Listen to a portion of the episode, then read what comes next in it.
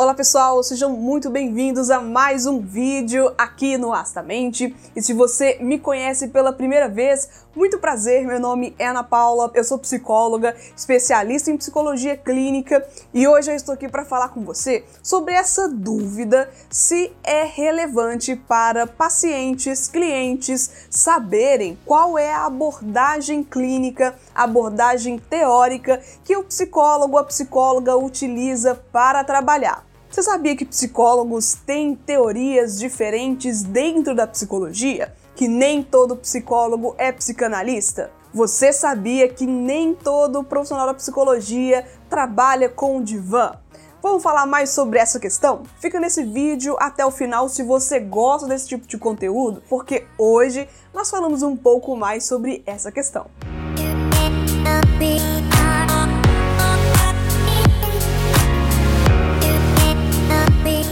Você ainda tem aquela imagem do psicólogo ou da psicóloga carrancuda, carrancudo, que tem aquela persona muito fechada, que tem o semblante também muito sério, que utiliza roupas muito sóbrias, que tem aquele quadrinho de Freud ou de Lacan na parede do consultório e que trabalha com o divã. Se você tem essa persona, essa identificação de psicólogo na sua cabeça, já pode totalmente desconstruir, porque não é disso que estamos falando. Eu já comentei com vocês aqui no canal e se você já cansou de ouvir sobre esse assunto, um pouquinho de paciência, porque eu sei que tem gente nova chegando aqui e que nunca parou para pensar sobre isso. E você que já está aqui, que já ouviu falar sobre isso também, comente aqui, vamos discutir e ajude com que a minha voz, junto com a sua, consiga passar informações novas para essas pessoas que estão chegando aqui, porque certamente vai contribuir com esse processo de aprendizado. Então, essa imagem característica de psicólogos que foi sendo estabelecido ao longo do tempo, com séries, com filmes também que são até um pouco mais antigos, não correspondem a esse ideal do psicólogo ou daquilo que nós vemos hoje em dia. Quer dizer que o modelo antigo estava errado?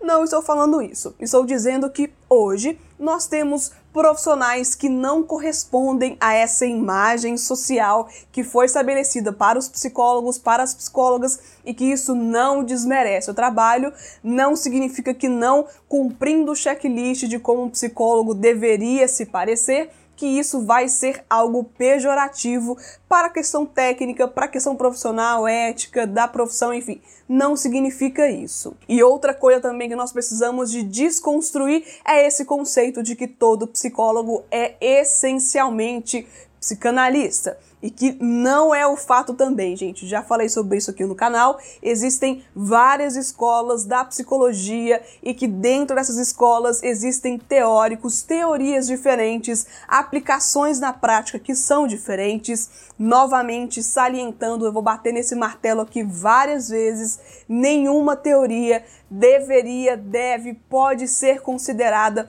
melhor do que a outra. São mudanças entre elas que vão de acordo mesmo com aquele profissional, aquela profissional que está trabalhando, como que ela, que ele enxerga o sujeito, as suas dinâmicas, dinâmica social, dinâmica política, questões emocionais, tudo isso vai variando um pouquinho dependendo da teoria, dependendo da abordagem. É relevante para o paciente saber qual que é a abordagem do psicólogo? Depende muito do caso.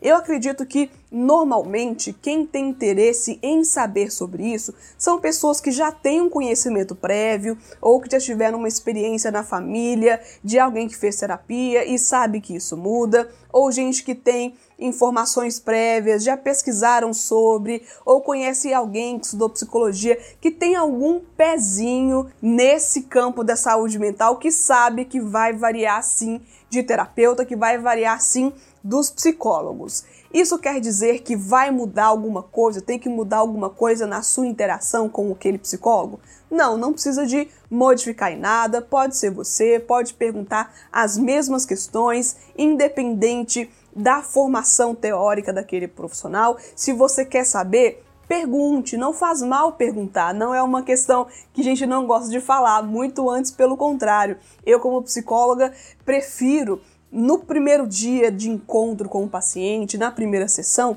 para além de ouvi-lo, que obviamente é o mais importante, também explicar várias questões, tirar alguns conceitos que eu sei ao longo dos anos de experiência, eu sei que vão se repetindo, vão aparecendo no consultório, então já me adianto e tiro essas dúvidas, falo desse conceito do psicólogo que muitas vezes não corresponde com aquilo que na prática a gente apresenta, com questões de objetividade, subjetividade, como que funciona na prática, se nós psicólogos damos respostas diretivas ou sabemos o que que o paciente tem que fazer ou não tem que fazer, tudo isso eu explico no primeiro dia porque eu, Ana Paula, como psicóloga, acredito que é importante tirar dúvidas, mesmo se não for uma dúvida pulsante para a pessoa, consciente para a pessoa, eu acho que é importante salientar, não faz mal. Informação acredito que não faz mal para ninguém. E aí, se você já fez terapia com um psicólogo com a abordagem X e percebeu que de alguma forma a maneira de se comunicar não era interessante, que você acreditava que a forma de conduzir não fazia muito sentido para você, se você percebia que o acolhimento não era do jeito que você esperava, alguma coisa ali não rolou para você, você, como paciente, cliente e que pode fazer essa escolha, tem todo o direito de escolher um outro profissional que fala mais ali do que você gosta de ouvir, as suas reflexões que se encaixam melhor, aquele profissional que normalmente tem um olhar mais parecido com aquilo que você acha mais importante. Mas novamente, gente, não existe nenhuma teoria, não existe nenhuma abordagem que é mais indicado, que é mais efetivo, que é melhor para se trabalhar. Não existe isso. Todas têm as suas potencialidades, todas levam para um olhar. A gente costuma falar no meio acadêmico que é só o caminho que vai mudar, mas onde vai chegar vai ser o mesmo lugar, da mesma forma. É claro que a tratativa é diferente, obviamente também que os conceitos filosóficos, os embasamentos teóricos são diferentes, mas aí é questão de você ver. Se você já fez terapia antes, se percebeu que aquele tipo de conteúdo, aquele tipo de condução não funciona para você, você tem todo o direito sim de pesquisar um outro profissional que fale da forma que você consiga se encaixar, da forma que você consiga se entender e falando também que a outra pessoa consiga saber do que você está falando. Não é um problema. Agora, se você não tem conhecimento, se você nunca pesquisou sobre o tema, se nem sabia que essa era uma questão, você precisa investir tempo da sua vida pesquisando sobre isso? Também não, gente. Eu já falei aqui no canal diversas vezes como que você pode encontrar um bom profissional e eu vou repetir mais mil vezes se for necessário. Você, como paciente, cliente, que pode escolher o psicólogo, a psicóloga que você vai trabalhar, opte por um profissional que tenha qualidade técnica. Se você receber uma indicação de um amigo, amiga, conhecido, parente, vai nessa indicação. Se você conseguir observar currículo acadêmico, o que, que essa pessoa faz, anos de experiência, qual que é a relevância dessa pessoa para o mercado da psicologia, melhor para você que você vai garantir minimamente que a formação continuada está acontecendo, que a preocupação em continuar lendo, aprendendo, que está ali e isso é bem mais importante do que decifrar qual que é o teórico XYZ que o profissional usa, qual que é a abordagem, qual que é a fundamentação teórica. Se você não tem nenhum interesse em se aprofundar nisso teoricamente, não precisa se preocupar e pesquisar. Eu acredito que mais essa questão do dia a dia da prática, você investigando, tendo indicações, pesquisando sobre o profissional, melhor para você em escolher alguém que consiga prestar um bom serviço dentro daquilo que você espera. E eu espero ter conseguido minimamente que conversar com você sobre isso. Se você achou interessante, participe do conteúdo, se inscreva no canal, ativa o sino de notificações para você receber informação de quando novos vídeos sairão aqui no canal, que normalmente são dois por semana, e aí você fica por dentro das discussões que eu trago aqui também. E se você ficou aqui até o final, meu agradecimento porque prestigia o meu trabalho, me faz sentir ouvida e mostra para o YouTube que esse conteúdo é bom para outras pessoas também.